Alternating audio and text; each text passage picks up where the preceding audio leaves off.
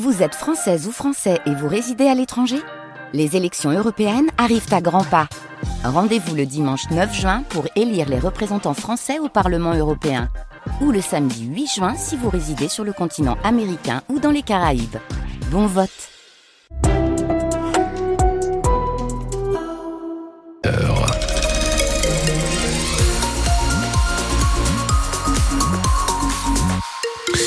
Les conditions de circulation à cette heure-ci, je n'ai toujours rien sur mes cartes. Elle serait pas là, la première bonne nouvelle de cette nouvelle heure. Oui.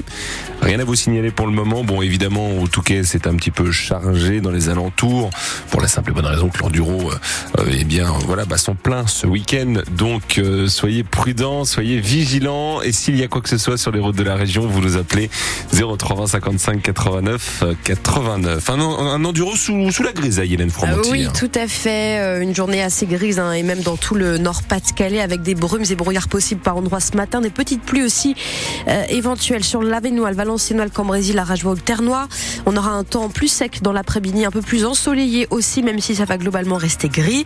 Les températures ce matin sont comprises entre 8 et 10 degrés, 12, euh, 10 à 12 degrés pour euh, les températures maximales cet après-midi. Et déjà des milliers de personnes au Touquet pour assister à l'Enduropal. Et la 48e édition a commencé hier après-midi avec la course de moto vintage et la victoire de David Herbreto. Ça continue bien évidemment ce matin avec les courses Espoir et Junior, puis le Quaduro cet après-midi avant la course élite, course reine de motocross demain.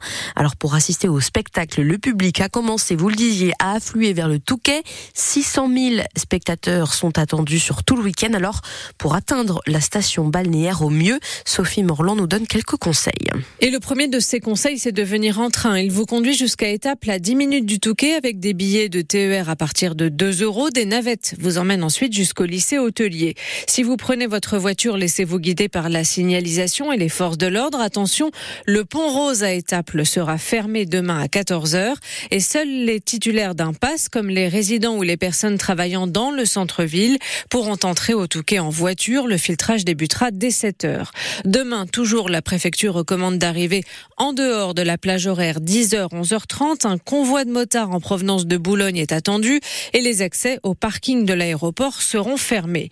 Un parking qui est à votre disposition tout le week-end, 4700 places disponibles, avec là aussi un service de navette. Il est gratuit aujourd'hui et comptez 10 euros pour la journée de demain.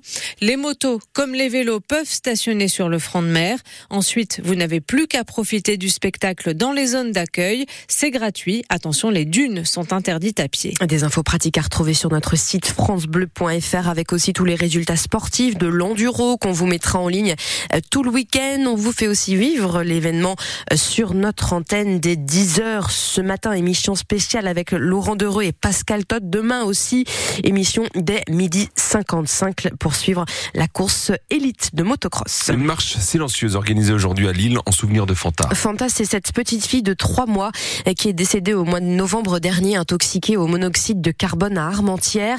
Sa mère, Fatima, avait en fait allumé un brasero dans son appartement car il faisait trop froid. Cette réfugiée ivoirienne était dans l'attente de nouveaux papiers. Elle était en règle mais n'avait ni les moyens ni les droits sociaux pour se chauffer. Pour Caroline Fortunato, l'avocate de cette maman, ce qui est arrivé, ce n'est pas un cas isolé, mais la conséquence, dit-elle, de dysfonctionnements administratifs, notamment liés à la dématérialisation des services préfectoraux. Cette logique où on n'a plus d'interlocuteurs, où on a on n'accueille pas en préfecture, on a des téléphones qui ne fonctionnent pas, conduit les personnes à se retrouver dans des absurdités totales où on leur dit des choses qui sont complètement fausses et on peut le faire d'autant plus qu'on n'a jamais devant soi la misère, la détresse. Avant, on avait des queues devant les préfectures. Matériellement, à 3 heures du matin, les gens venaient faire la queue et on voyait ce que ça voulait dire, la négligence de la préfecture. Aujourd'hui, derrière l'ordinateur, matériellement, on peut plus constater l'incurie des services publics. Et donc, cette intoxication au monoxyde de carbone, elle n'est pas unique. Et le constat, il est fait par beaucoup d'associations. Il y a de plus en plus d'expulsions liées à des dettes artificielles, des dettes qui ne sont liées qu'à des droits sociaux coupés, à des autorisations de travail suspendues.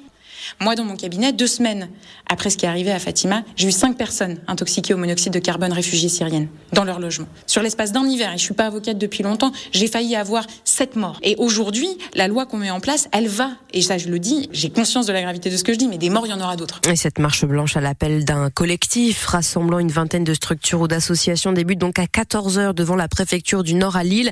Les participants sont invités à venir en noir avec une peluche. La préfecture maritime, cette fois, a dressé hier son bilan pour l'année dernière. Il en ressort que le nombre de migrants qui ont pris la mer depuis nos côtes pour tenter de rallier ou pour rallier l'Angleterre est en baisse de 30%. On est passé de 52 000 réfugiés en 2022 à près de 36 000 en 2023.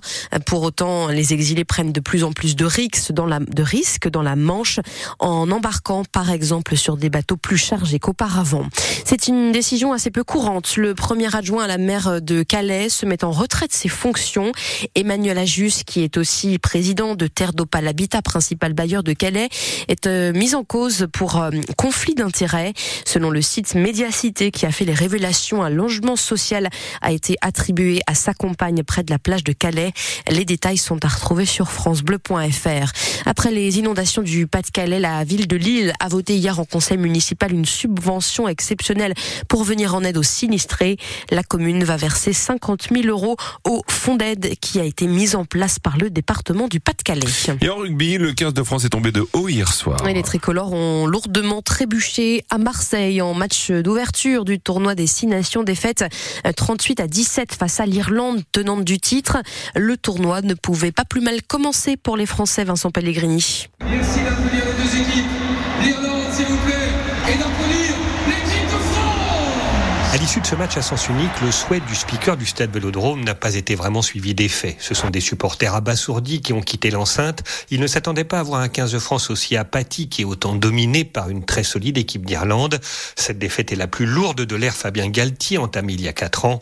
Constat d'un très gros échec dressé par le troisième ligne François Cross. C'est pas facile de prendre 40 points chez nous en temps de, tournoi, donc ouais forcément on est, très déçus ce soir et c'est une première euh, pour notre groupe. C'est vrai qu'on a, a été pris euh, dans l'engagement dès le début, ils ont démarré très fort et on a pêché un peu dans la discipline aussi. Il manquait beaucoup de choses ce soir pour euh, pouvoir rivaliser fa- face à l'équipe d'Irlande. La gifle reçue hier soir par les Bleus survient trois mois et demi après la désillusion vécue lors de la Coupe du Monde.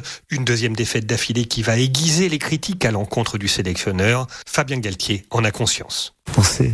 On, on sait très bien ce qui va se passer. Ça fait partie des responsabilités et de l'exposition que l'on doit avoir quand on porte le maillot de l'équipe de France ou quand on est responsable, comme moi. Les Bleus disposent désormais d'une semaine pour analyser les raisons de cette déroute et préparer un déplacement souvent périlleux en Écosse. Et ce match contre l'Écosse, ce sera samedi prochain sur la pelouse d'Édimbourg. En football, 20e journée de Ligue 1 ce soir. Lens euh, se déplace à, Nantes, tentera de, et tentera de conforter sa huitième place du classement. Match à suivre sur France Bleu Nord dès 20h30 avec Sylvain Charlet et Charles Guyard. Coup d'envoi à 21h. Et puis en Ligue 2, c'est la 23e journée à 15h. Dunkerque, toujours 18e, mais qui souffle un petit peu après deux victoires d'affilée. Dunkerque accueille Saint-Etienne, 10e du classement. Et puis à 19h, Valenciennes qui pointe encore à la dernière place sera euh, sur la pelouse de Concarneau qui est 14e. Enfin en basket, tournoi de Pro B, victoire euh, hier soir de Denain face à Boulazac, 72 à 71, mais défaite de Lille contre Fos-sur-Mer, 83 à 82. Et puis en Ligue féminine, Saint-Amand a perdu 71 à 52 contre Montpellier. Villeneuve d'Ascq a gagné face à La Roche-sur-Yon, score final 91 à 66.